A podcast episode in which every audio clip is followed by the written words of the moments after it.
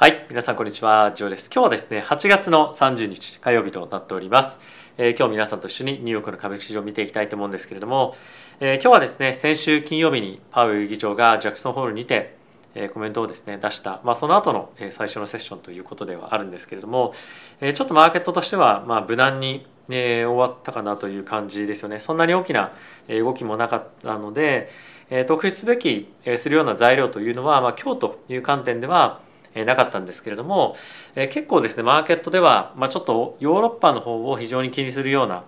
ニュースだったりとかコメントっていうのが結構出てきたりですとか、まあ、とはですね、まあ、の今後マーケットを占っていく上で、まあ、の投資家がですねどんな商品買ってるかっていうのをあの掲載したニュースもあって結構面白かったのでそのあたりも皆さんにご紹介をしていきたいかなと思います。まあ、とはですね今日もちょっと見ていただければ分かる通りえここ最近大きく原油が下落していたこともあって、えエネルギー関係の株がですね売られるような期間が一定程度あったと思うんですけれども、まあ、先週ぐらいからですねまたエネルギー株に資金が戻ってきているというような状況があったりですとか、まあ、とはちょっとナスダックの関連銘柄特にやっぱちょっと半導体がですね、まあね、エビエヌビディアの決算の後もまあってですねちょっと弱くここ最近になってるかなというのは、まあ、一定程度あるんじゃないかなと思います。まあ、あとはですね今、えーどこのマーケットもというかどこのセクターも、まあ、ちょっとやっぱ買いづらいという雰囲気は、まあ、一定程度またあると思うんですよね。今またマーケットが少し下がってきてしまっていますけれどもパウエル議長のコメントにもあった通り、まあ、しっかりとインフレ対策をしていくというところに加えて、えまだそんなにですね、えまあ、簡単にはインフレ下がらないんじゃないか収まらないんじゃないかっていうような見解がいろんな本当にたくさんのところから出てきていたりもしてですね、まだまだマーケットの底打ちはま早いんじゃないかっていうような見方もしくは少なからず今は買うタイミングじゃないんじゃないかっていうようなことをですね考えてる人が非常に多いんじゃないかと思うので、まあ、今のちょっと足元が緩いようなマーケットになっているかと思いますし、まあ、こういった状況が続いていくんじゃないかなと思います。はい。ということでですね、ここからは、えまずは指数から見ていきたいと思うんですけれども、その前にですね、このチャンネルは FXGT 様にスポンサーになっていただいております。FXGT はですね、一つの口座を開けるだけで、株、為替、コモディティ、そして仮想通貨取引できるプラットフォームとなっておりまして、今ですね、期間限定で、口座開設をするだけで1万円の取引ボーナスがもらえるというところと、あとはですね、入金額の20%をですね、入金ボーナスとして、約ですね、120万円分の取引ボーナスというものがもらえるような状況になっておりますので、ぜひですね、今のタイミングでご利用いただければと思っております。はい。ということで、ここから指数ですね、見ていき見たいと思うんですけれども、まずダウがマイナスの0.57%、S&P がマイナスの0.67%、ナスダックがマイナスの1.02%、ラッセル2000がマイナスの0.7%となっておりました。米国の10年債の金利なんですけれども、今日は7ベース上昇していて、3.1というところで、えー今日は終わっております。で為替なんですけれどもドル円ですね138.70というところまでまた上がってきておりまして140円ちょっと目前というような状況となっているかと思います。あとはですねさっきもちょっと原油関連の銘柄少し触れましたけれども、まあ、今日4%も原油がまた上がっていて96.93というところまで上がっておりました。まあこの背景にちょっとニュースがあるので後ほど触れていきたいと思うんですけれどもまずはですねちょっと指数えーの、まあ、チャートから見ていきたいと思うんですが今日ですね1日分のチャート見ていただければ分かる通りえっとまああのオープンしたてのタイミングではですね結構その下がっていたんですがその後どんどんどんどんヨーロッパだったりとかアジアのあのニューヨークの時間に行くにつれて、まあ、ちょっと戻ってきてはいたんですけれども、まあ、最後のタイミングでまたえまあ下落をしているというような状況ではあって、えナスダックも1%を超えるような下落となっておりますので、まあ、そんなにやっぱり買いのフローがしっかりと入っているというよりも、まあ、非常にえーまあ様子を伺いながらも、えーまあ下目線でまだ進んでいきそうな、まあ、ちょっとフローにはなっているかなと思います。あとはですねちょっと皆さんにもさっき申し上げたようにえ今大事なのは結構金利のマーケットがですねどっちの方向に行くかっていうことがすごく重要なポイントになってくると思うんですね。でまずは10年債の金利から見ていきたいと思うんですけれども、まあ、ちょっとここ最近のえ上昇トレンドっていうものが先週のですねパウエル議長のコメントの後もまあ続いていきそうな動きしてますし、あ、とはですね短期の金利今2年の金利非常に注目されてますけれども、直近のここの6月のタイミングでのえーまあ高水準というところをまた上に抜けてきそうな状況でもあるので、まあ、非常にですねまだまだ金利の上昇圧力っていうのはまあ強いと思いますし、まあ、少なくとも緊急、まあ、緊急というかまあ急遽どんどんどんどん下がってくるような状況にはならないと思いますので、まあ、この辺りは引き続き方向感どっちに行くのかっていうのは見ていきたいと思います。あとはですねこれは非常に重要なポイントなんですけれどもドルインデックスですねドルインデックスがまだまだ上昇していくというような状況であれば、まあ、特にリスクアセットと言われるような株価に関しては買われづらくなりますし、まあ、この方向感というのはしばらく変わらないんじゃないかなと思うので、まあ、今は本当にちょっとやっぱり静観というかあのまだまだ焦って買うような状況ではないと思うので。もし買いたいものがあれば買ってもいいかと思うんですけれども、まあ、何を買うかとあとはタイミングとしてもまああのもうちょっとディップでドーンと下がったタイミングで変えたらいいんじゃないかなと思いますし、まあ、そういった状況が来るまで、まあ、あの待ってもいいかと思いますし、まあ、あとは、えー、来週ですね CPI もあったり今週に関してはえー、FOMC もあるということで、えー、その辺りの展開まずは見てから、判断してもいいんじゃないかなと思います。でその FOMC なんですけれども今現在ですね75ベースポイントの利上げが約70%ぐらい織り込まれているような状況になっておりまして先週からですね結構この織り込み具合がまあ、あの75ベースポイントの方にグッと傾いたような感じになっているのでマーケットとしてはまちょっとこういった方向感で物事を見ている。つまり株式マーケットには少しやっぱ上値がま、重いというか重しになるような展開にはなっているかと思うので、まあ、今は焦って、ま、動くようなタイミングでは正直ないんじゃないかなと思いますし、まあ、あの今後の発言によっては次のこの次の FOMC での、えー、まあ利上げ幅みたいなものの議論だったりとか今年じゃあどこまで上げるんだみたいなところで、まあ、今のマーケットが織り込んでいるよりも、まあ、さらに加速度的に利上げが進む可能性もあるかと思うので、まあ、ちょっと警戒をしておいた方がいいんじゃないかなと思います。ではここからちょっとですねえーまあ、ニュース見ていきたいと思うんですけれどもまずはこちら見ていただければと思います。でジャクソンホールが終わった後にどんなことに注目をしていけばいいのかということを書いてる記事なんですが当然のごとくさっきも言った通り、えー、来週のですね CPI、まあ、今週末金曜日に関しては雇用統計もあるんですけれどもあとは、えー、9月のタイミングで当然 FOMC ありますね。でそれ以外のことで株式マーケットに大きくインパクトがあることってどんなのがあるかというと9月に関しましてはいろんなセクターごとにですねカンファレンスがたくさん開催されるようなタイミングになっておりますと。であとはまあいろんな企業が投資家向けにですね、まあ、いろんな、まあ、あのプレゼンみたいなものがあるんですけれども、まあ、そういったところでですね年々年々というか毎年毎年、まあ、非常に多くの、え、ま材料が出てくることが、ありますと。で例えばどんなことかっていうと、まあ、新しいテクノロジーこういったものを開発してますよとか、まあ、ちょっとしばらく前に1か月2か月前ぐらいに、まあ、決算すでに発表している人たちからすると、まあ、このえまあ、9月のタイミングですね。あの、まあ、そういったカンファレンスまでの間に、まあ、1か月2か月空いてると、まあ、そこで新しくまたアップデートが出てくるといろいろそこで話したりもできるので、まあ、あの会社としても投資家としてもまあ、タイミングとしては少しちょっと微妙な会社もあるかもしれませんけれども、まあ、新しいものを、まあ、決算とは切り離して、まあ、しっかりと投資家に対してもしくは、まあ、あのまだ投資してくれてないポテンシャル投資家ですねに対してプレゼンをできるということで、まあ、非常に重要な機会になっています。でこういったところが今後の、えー、まあ全体の方向感というよりも個別株の方向感を占ってくれる非常に重要なのでこういったところの材料が注目されるんではないかというふうに今言われておりますと。でマクロ関連のちょっと記事見ていきたいと思うんですが、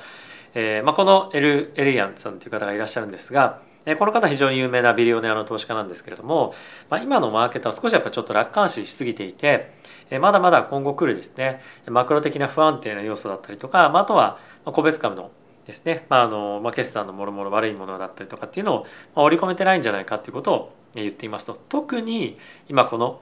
パウエル議長が先週まあいろいろコメントしてましたけれども FED のですねインフレを抑え込むための、まあ、尋常ではない努力みたいなものがマーケットは今織り込めてないんじゃないかということを特に強調していっていて、えさらにですねボラティティが上がってくるんじゃないかということを、まあ、彼は不安視しているのでそのあたりマーケット見えてないよねみたいな感じでコメントをしていました。でまあ一つこれにつながってくるポイントとして、えー、あすみません、まあ、こっちからまずいこうかな。はいえっと、アメリカのですね戦略的備蓄、まあ、石油のですね備蓄が1984年12月以来の低水準になっていると。でどんどんどんどんバイデン大統領は、まあ、当然国内向けなんですけれども、えー、石油をですね備蓄放出して、えー、今の、まあ、マーケットでも少しでも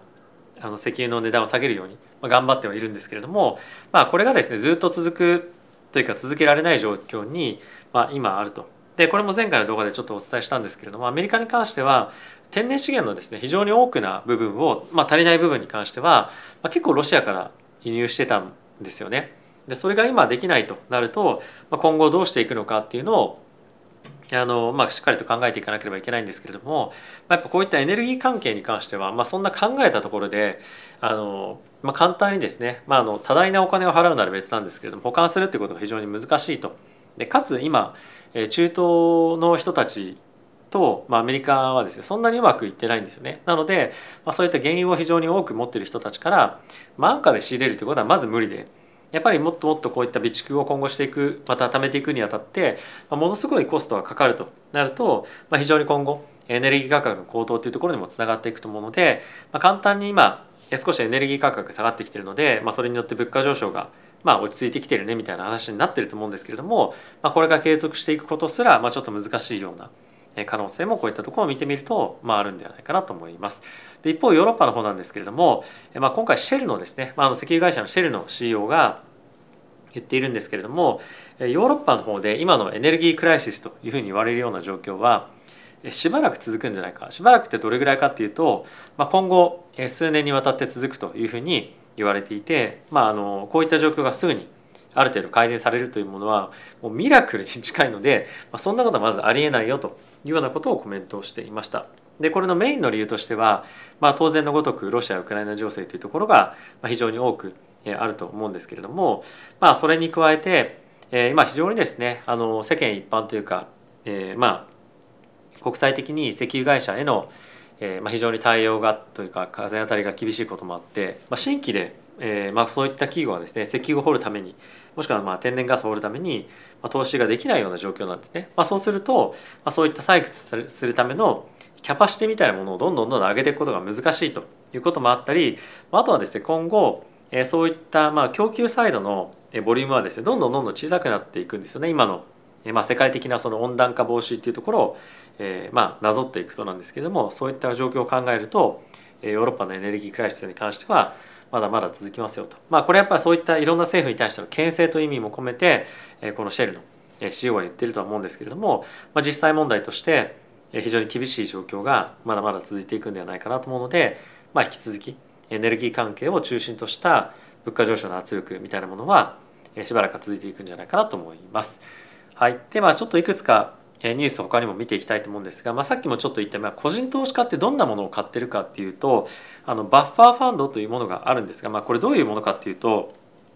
ちょっともしもしかすると正確ではないかもしれないんですが例えばその S&P の商品があってある程度ダウンサイドを限定した商品になっていると、まあ、つまりどういうことかっていうと,、えーと、他の ん、あの ETF とかだとカバードコール戦略っていうふうなものがあると思うんですけれども、えー、アップサイドのコールオプションを売ることによってアップサイドは一定程度捨ててしまってそのオプションを売ったプレミアムをどんどんどんどん、えー、まああの配当として吐き出すんではなくて元本の補充に使っていくと。そうすることによって年間ですねまああのどれぐらいのまああの運用のタイミングかによると思うんですけれども5%から、まあ、高くとまあそこまでいかないかもしれないんですが、まあ、5%から8%ぐらいは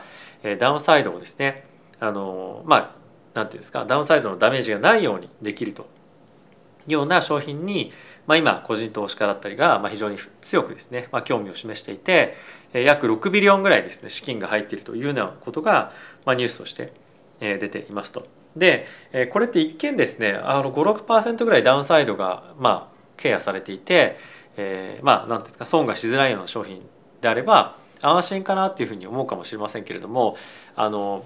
じゃあその確約された5%なり8%以外い、まあ、以上に下落した場合は当然のごとく損失は発生するので必ずしもダウンサイドを完全に、えー、まあ何て言うんですか保証されたものではないので、この辺りは一つ注意をしておきたいポイントというか、まあ、それだけ今マーケットはあの何に投資していいか分かんないっていうかまあ、損したくないっていうマインドの方にすごくいってると思うんですよね。でこれって今の株式マーケットの状況からするとじゃあ投資しなきゃいいじゃんっていうことに、まあ、ならないのかなっていうのがちょっとあの、まあ、ならなくもないと思うんですよね。でやっぱそういったことを考えてみると今の資金が集まりやすいような商品というと、まあ、高配当だったりとか、まあ、こういった、まあ、ある程度ダウンサイドをプロテクトするような、まあ、設計がされている商品とかですね、まあ、あとは、まあ、大きく下がったとしてもえー、下げ幅がまあ少ないような、まあ、何かしらの商品設計がされているものだったりするので、まあ、この状況であえてこういう商品買いに行くよりも、まあ、無理にお金入れない方がいいんじゃないかなと思うんですね。無理にお金入れずに、まあ、現金を持っておくことでまあ、しっかりと、まあ、チャンスが来た時に資金を入れられるというところに、まあ、した方がいいんじゃないかなと思いますし、まあ、あとはですねあの本当にやっぱ個人投資家の、えー、人たちが、えー、プロの投資家と比較して、まあ、すごくアドバンテージがあるポイントっていうのは一年一年えー、しっかりとパフォーマンスを評価されてダメだったらクビになるっていうことがないっていうことだと思うんですね。なので焦ってお金を入れる必要はないですしマーケットと比べて、まあ、例えば単年でですねパフォーマンスが悪かったとしても、まあ、安定した、えー、まあしっかりとパフォーマンスを維持するってことの方が僕は大事だと思うので無理にお金を入れたりとかあのまあちょっとそういったデリデリバティブ要素が入っているような商品とかに、まあ、お金入れたりするとあのまあダウンサイドケアされてるから平気かみたいな感じでだ大体こういう時ってマーケットが悪い時っていうのは、まあ、そういった商品買ってる人たちが思っている以上の損を出すことっていうのは結構あるんですよね。なので、まあ、あの本当にちょっとスケベ心を出すよりも、まあ、自分の資産を守るというところをまずは第一にえー、しっかりとポートフォリオを組むということが僕はまあいいんじゃないかなと思います。でこれは株を買うなってことじゃなくて、まあ、例えば今であれば、まあ、例えばですよあの今後原油が上がっていくと思うのであれば、まあ、原油と、まあ、あとは今安くなってるあの、まあ、テック関係のものを組み合わせてみたり、まあ、そのテック関係のものの中でも、まあ、今非常にまあ財務基盤がしっかりしている、まあ、例えばアップルにするとか、まあ、本当にコンサバにコンサバに、えー、まず資産運用っていうのをやっていくのがいいと思いますし、まあ、間違っても一つのセクターだったりとか一つの会社にドーンと突っ込んでおくっていうのは、まあ、しない方がいいんじゃないかなと思います。まあ、当然のごとくえー、まあ自分は投資すごい経験もあってお金もいっぱい増やしたいし、まあ、結構しっかりとリスク取りたいっていう人は、まあ、それは全然いいと思うんですけれども、どういうふうに資産運用をやっていこうかなっていうふうに考えていらっしゃる方に関しては、まあ、まり今リスキーなベットをですね、する時では正直ないかと思いますし、まあ、やっぱりあのブルーマーケットに乗っていくっていうのが、ま、結構王道というかですね、まあ、長期でやっていく上では、ま、いいんじゃないかなと思うんですね。で今やっぱ安い時に資金を入れるっていうのも一つすごく重要なところではある一方で入れていくとしても、まあ、焦って入れずに、まあ、少しずつ分けて自分のお金を入れておくというところがまずはあの、まあ、ファーストステップかなと正直僕は思っていて僕も今、まあ、かなりキャッシュが多いんですけれども今後買っていく中で、まあ、ある程度9月もしくはまあ今年の年末までの、まあ、ある程度金融政策っていうのがもうちょっと明確に見えてきてから入れるかどうかっていうものを検討しようかなという感じですし来年もですねまだまだ経済状況が悪化していってかつ企業の収益だったりとかが思っている以上に悪化しそうな状況であれば、まあ、今年お金を追加的に入れるのはやめてまた来年の、まあ、ある程度、まあ、少し霧が晴れてきたようなタイミングでちょっとずつお金を入れていくような感じにはなるんじゃないかなと、まあ、思っていますね。はいまあ、いずれにせよ、えー、今年来年も、まあ、厳しいというふうに見ている人もいますし、まあ、そういった状況の中で、えー、まあついついポジションを取りたくなるというのはありますが、まあ、今のタイミングでは、え、まあ安全な資産運用というところをまずは心がけていただいて、えー、来たるブルーマーケットでしっかりとお金を入れられるように、えー、しっかりと自分の資産をまずは守るというところを意識してやっていきたいかなと思っております。